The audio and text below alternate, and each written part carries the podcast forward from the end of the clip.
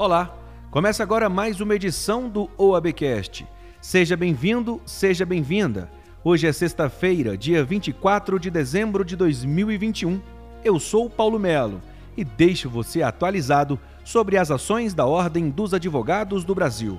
Já estamos no ar e você é o nosso convidado.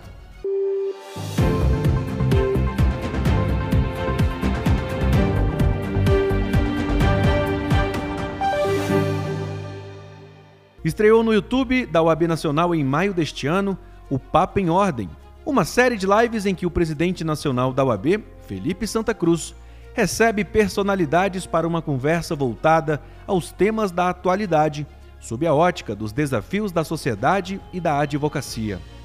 A primeira convidada foi a empresária Luísa Helena Trajano, presidente do Conselho de Administração do Magazine Luiza e do Grupo Mulheres do Brasil. Na ocasião, eles debateram a retomada da economia, o desafio do combate à desigualdade pós-pandemia, a participação efetiva das mulheres e a paridade de gênero na UAB. É, nós tivemos aqui, Luiz, uma, uma vitória das mulheres. Não foi um processo simples, mas nas eleições nossas, não sei se você sabe, no final do ano, todas as nossas chapas terão que ser formadas com a exata paridade que há na advocacia.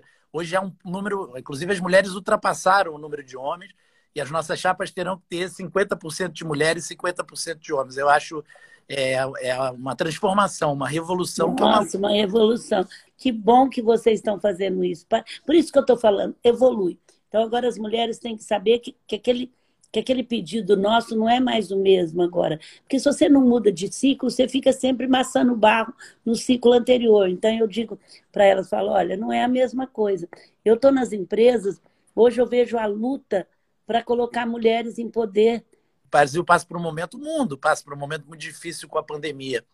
Qual é a sua análise? Assim, além da coisa terrível, que são mais de 400 mil mortes, é, sobre a recuperação do Brasil, sobre é, qual as nossas perspectivas na, na pandemia na pós-pandemia. Olha, doutor Felipe, e, um ano passado, em dezembro, o Grupo Mulheres do Brasil hoje vai inteirar 90 mil mulheres.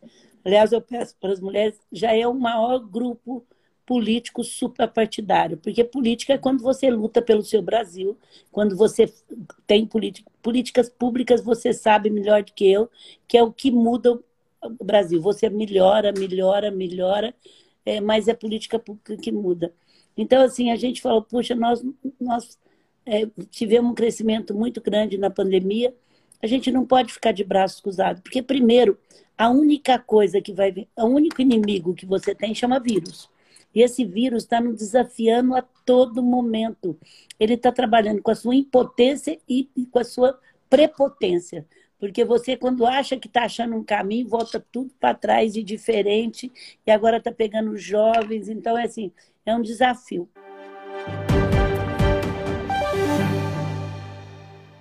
O ministro do Supremo Tribunal Federal e presidente do Tribunal Superior Eleitoral, Luiz Roberto Barroso, foi o segundo convidado do programa.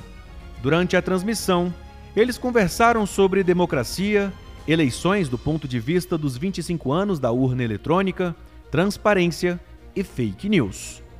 Acompanhe. A história do Brasil, a história republicana do Brasil, Felipe, sempre foi uma história de fraudes eleitorais. Primeiro eram as fraudes das eleições a bico de pena, depois o mapismo, depois as, as urnas que apareciam engravidadas por cédulas que não haviam sido depositadas pelos eleitores Tivemos o episódio no Rio de Janeiro, em que o presidente da zona eleitoral era o hoje presidente do Supremo, Luiz Fux, com um escândalo de, de fraudes. É, e em 1996, com a urna eletrônica, nós conseguimos acabar com esse problema é, das fraudes. E, e, e, acho que mudamos a história do Brasil em termos de lisura é, do processo eleitoral, de modo que eu tenho, sim, me empenhado na defesa das urnas eletrônicas, da sua segurança, da sua transparência e da sua auditabilidade.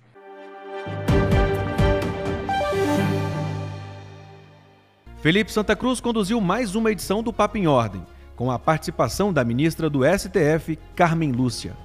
Na ocasião, eles debateram, entre outros temas, das mudanças no judiciário e nos tribunais, a importância da vacinação no enfrentamento à pandemia da Covid-19, a luta das mulheres e a paridade de gênero na UAB, o que, segundo a ministra, abre aspas, é um exemplo que deve ser seguido.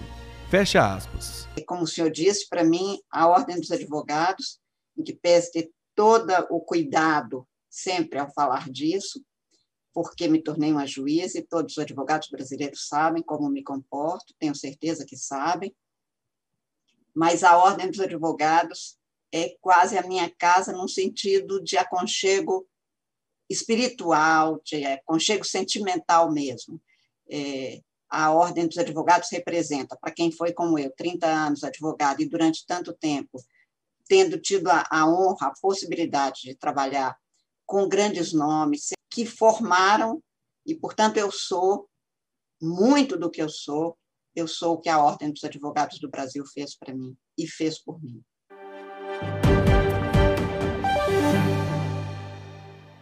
Durante este ano, outras personalidades também foram convidadas a participar do Papa em Ordem, com a mediação do presidente nacional da OAB, Felipe Santa Cruz.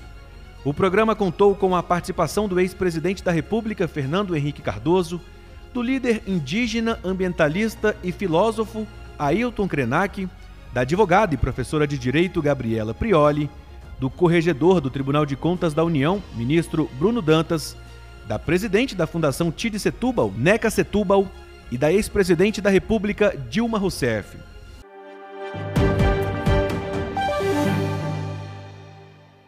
O papel constitucional das Forças Armadas e as recém-ameaças à democracia também foram destaques na programação do Papo em Ordem este ano.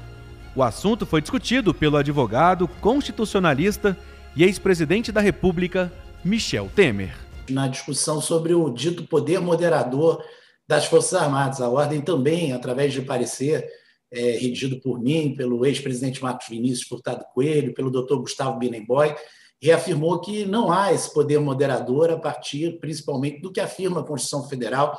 Eu sou entre aqueles que defendem a toda a força, todo o prestígio das Forças Armadas e conhecendo a história do Brasil, sei do perigo que é a aproximação das Forças Armadas da, do, do, cotidiano da política. Né?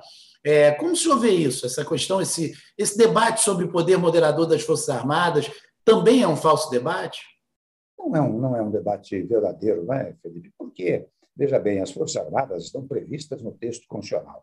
O texto constitucional nasceu de uma manifestação da soberania popular. Não é? A soberania popular manifestou-se ah, definitivamente em 5 de outubro de 1988, recriou o Estado brasileiro e constituiu autoridades. Tanto que eu costumo dizer, viu, Felipe, que a, a, a, só tem autoridade quem tem poder. E quando você vai à Constituição, você verifica que a única figura que tem poder é o povo. E o povo constitui autoridades, dentre elas o presidente da República, governadores, senadores, deputados e, naturalmente, as instituições, as Forças Armadas. Então, todas elas estão submetidas ao texto constitucional. Ora bem, o papel das Forças Armadas, é a velha discussão do artigo 142 da Constituição Federal, né? elas estão também subordinadas ao texto constitucional. Somente se provocadas, e dou exemplos claros, eu, eu fiz muito isso no meu governo, a chamada garantia da lei e da ordem, né? é possível porque está prevista no texto constitucional. Toda ocasião em que os governadores solicitavam presença das Forças Armadas, elas chamava e, e, e aplicava a chamada GLO, garantia da lei é, e da ordem, até mesmo em momentos de intervenção federal em, na área de segurança pública, eu acabei fazendo isso no caso do Rio, no caso do Rio de Janeiro, aliás, de comum acordo até com o governador, não é? na, governador Pezão na época. Né? E, e, e, portanto, a, a, a, função das Forças Armadas, ao preservar a indenidade dos poderes, ela preserva, mas tendo em vista os pressupostos eh, constitucionais ela não é um poder superior aos demais. A transmissão da íntegra de todos os programas veiculados ao longo do ano você confere no canal do YouTube da UAB Nacional ou na programação da TV Justiça. Não deixe de assistir.